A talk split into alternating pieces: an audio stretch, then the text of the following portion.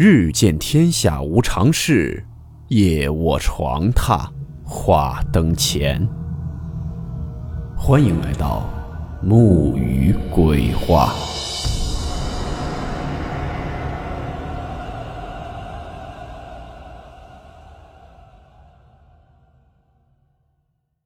大家好，我是木鱼。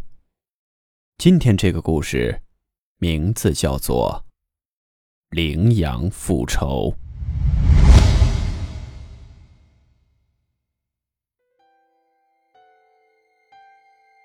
不知道听友们有没有观察过羊？我对羊印象挺深的，准确的说，是对羊眼印象特别深刻。我到现在都不敢直视羊眼。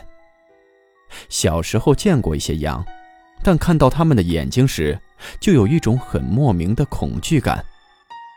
也可能是小时候不知道听谁说过一句，说羊眼都是死眼，导致后来看到羊的眼睛就很害怕。羊的眼睛也的确给人一种无神的死气的感觉。我也不知道是不是我心理作用。今天所讲的这件事儿。发生在六七十年代西北地区的一个山村里。张军年龄二十岁出头，父亲在几年前生病去世了，家里只剩下了他和他的母亲，靠着放羊维持生计。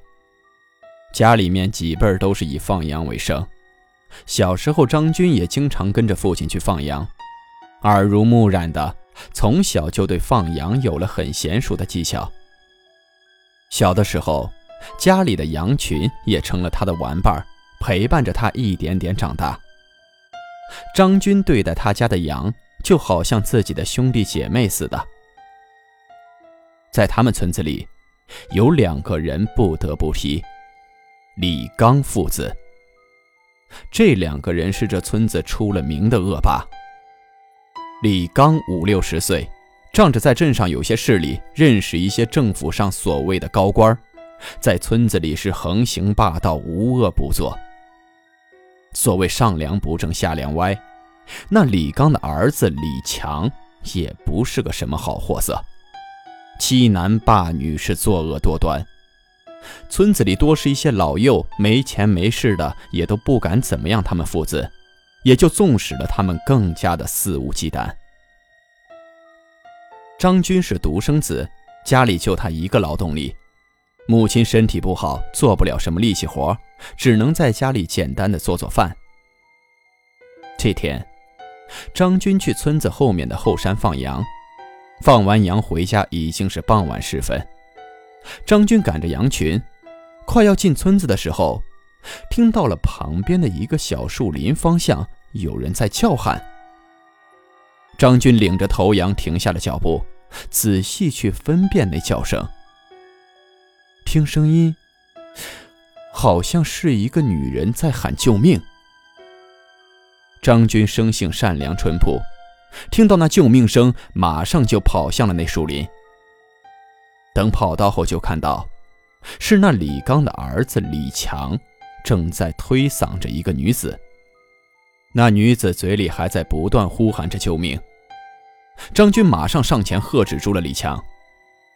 都是一个村子的，李强一看是张军，就跟他说：“让他别多管闲事，快点滚蛋。”都是年轻气盛的年纪，张军本性也善良，肯定看不过李强的这种行为，两人便发生了口角。张军过去一把就拽出来那个女孩子，让她赶快回家。女孩当时也是受到了惊吓。看到被救了，头也不回的就跑回家去了。李强见张军坏了自己的好事儿，火气也上来了，两人便就殴打了起来。这一打红了眼，手里自然就没了轻重。李强从身边不知道哪里摸出来一块大石头，拎起来就朝着张军头上砸去。砸了几下之后，他发现那张军。躺在地上不动了，身边是一地的血迹。这个时候，李强也冷静了下来，发现自己好像闯祸了，扔了石头就跑走了。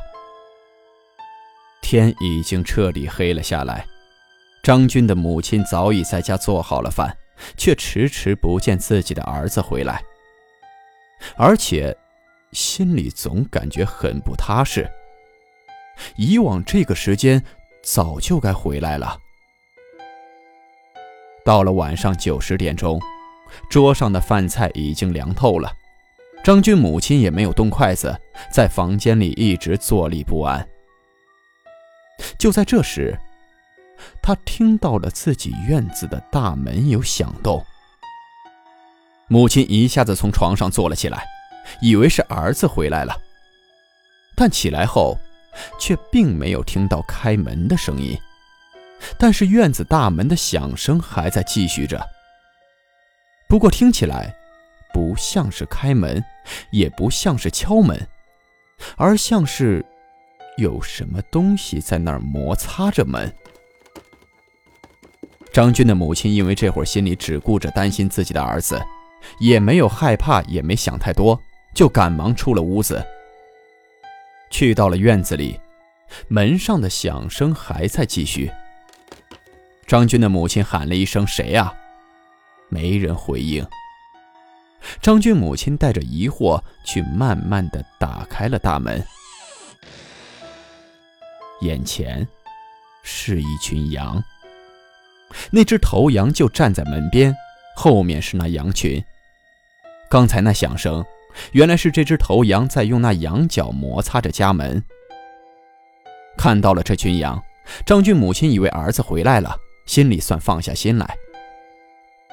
但是打开门后，羊群陆陆续续的进了院子，但始终不见儿子的踪影。再说那李强。浑身的血迹，踉踉跄跄地跑回了家。到家后，一下就趴在他爹面前哭了起来。他爹一看他一身血，以为是受了伤，赶忙问他怎么了。李强就把他跟张军发生的事情给说了。这李刚父子也不愧是恶人，听了李强的话后，这李刚不但不问张军现在怎么样，反而安抚着他儿子说：“没事儿，你没吃亏就行，身上没受伤吧？”还说那张军不用理他，出了事他来解决。李强一听有自己爹给自己撑腰，也就放下心来，去洗了洗身上，就跟他爹吃饭去了。当晚下起了大雨，伴随着雷声，慢慢进入了深夜。后半夜的时候，一声炸雷响起，让本在熟睡中的李强突然惊醒了。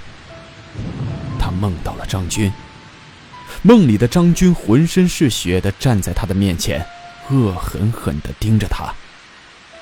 让他更害怕的是，那梦里的张军，已经不是最初的那副模样，而是浑身长满了白色的毛。盯着他的那双眼睛，也不是张军的眼睛，而像是一双羊的眼睛。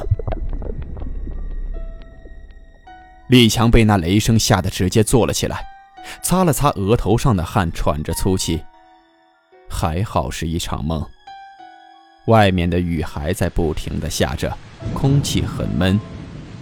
李强冷静下来后，躺下准备接着睡觉。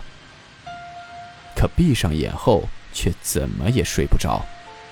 一闭上眼睛，就是张军那恐怖的眼神。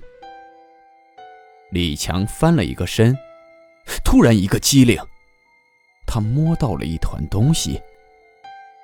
屋内是一片漆黑，他只感觉触碰到的那个东西软乎乎的。李强掀开了被子，想看看是什么东西。可当他看清楚后，一声尖叫吓得直接从床上跳了下来。他看到，在他的被窝里面。是一团羊毛，那羊毛上面还沾着血。想起刚才的梦，李强直接就朝着房门冲去。可他到了门那里，想开门出去时，却发现房门打不开。无论他怎么用力，那房门始终纹丝不动。李强害怕的蜷缩到卧室的角落里，眼泪鼻涕是都流了下来。他喊叫着，但外面的雷声却把他的叫声完全淹没了。房间里仍然是一片漆黑，并不是他不想开灯，而是那灯也不知道为什么出了问题，打不开。就这样，李强蹲在那黑暗的角落里瑟瑟发抖。却就在这时，他听到了房门有响声。他以为是他爸听到了喊声来找他了，仿佛是沙漠里看到了绿洲，眼睛里瞬间充满了希望。可接下来，他发现事情并不是他想象的那样。那房门是在响。但不是在开门，也不是敲门的声音，而是一种摩擦声。房间外面有什么东西在那儿不停的摩擦着房门。李强的双眼死死的盯着房门，他的内心是又期盼又害怕。他期盼房门打开，他爸能出现，但他又害怕那房门打开。因为他现在并不确定，门外到底是什么东西。就在这时，一道闪电划过，那闪电的光线透过窗户，瞬间把房间照亮。房间的窗户就在门旁边，就在这一闪而过的瞬间，李强的眼睛余光，好像看到那窗户上好像有东西。但光线一闪而过，他并没有看清楚，眼睛的目光也从房门转移到了窗户上。他死死地盯着窗户，好像再用力些就能看到什么似的。又一道闪电划过，李强一声尖叫后，直接就晕了过去。这次，他看清楚了，在那窗户上，趴着一双眼睛。是一双羊的眼睛，正死死地盯着他。第二天天亮，张军的母亲等了一夜也不见儿子回来，天一亮就跑去找了周边的邻居，一起去寻找张军。最后，在小树林里发现了张军的尸体。后来也从那个被救的女孩家里得到了事情的经过。张军的母亲报了警。但结果却不尽人意。李强的父亲李刚发动了他的关系，最后却给李强弄了个正当防卫，完全没有受到任何惩罚。那个被救的女孩子家里，因为怕被李刚他们报复，也并没有出来做什么证。张军的母亲也没有办法，整天以泪洗面。自从那晚李强碰到那些事情后，第二天起来，被他爹发现晕倒在家里。李强给他爹讲了当晚发生的事情，李刚也只是说是幻觉，可能是跟张军打架吓着了。但李强却觉得，并不是李刚说的那样，因为当时的画面是那么的真切。但他怎么说，李刚也都不当回事儿，他也只能闭嘴了。这件事之后。李刚父子仍在村子里大摇大摆，好像什么事都没发生过似的。但事情并不会就这样结束。所谓恶人自有天收，在张军死后的第七天，恐怖的事情发生了。李刚自杀了，是被早上出门的村民发现的，上吊自杀。但李刚的上吊自杀很诡异。村民发现他时，他坐在村子里面的麦秸垛旁边。这麦秸垛并不高，他脖子里套着绳子，绳子的另一端套在了那麦秸垛的顶端。也就是说，李刚是在这麦秸垛上上吊死的，而且是坐着吊死的。此时的表情，眼睛睁得很大，嘴巴也大张着，好像生前看到了什么极为恐怖的画面。重点是，那上吊的绳子是那拴羊用的绳子。发现李刚的尸体后，就有人去李刚家找他的儿子，可是却怎么都找不到他儿子。李强失踪了。李刚家里没有别人，只有他跟他儿子一起生活。警察也把村子里都找遍了，但就是不见李强的踪影。打听村民，也没有一个人看到过他。但就在这天下午。张军的母亲也找到了警察，报案说，自己家的那只头羊不见了。后来经过一天的寻找，虽然没找到李强的踪影，但却在村子旁的小树林里，发现了张军母亲家的那只头羊。不过那只羊也死了，就死在了那小树林里。神奇的是。当大家找到了那只头羊的时候，却发现这羊好像和平时不太一样。警察叫来了张军的母亲辨认，有的村民也来到了现场。张军的母亲一眼就认出了，正是他家的那只头羊。只不过，这羊看着好像胖了许多，准确的说，是那羊肚子。好像变大了，整个羊肚子是又大又圆，好像马上就要炸开似的。看到这儿，张军的母亲也很奇怪。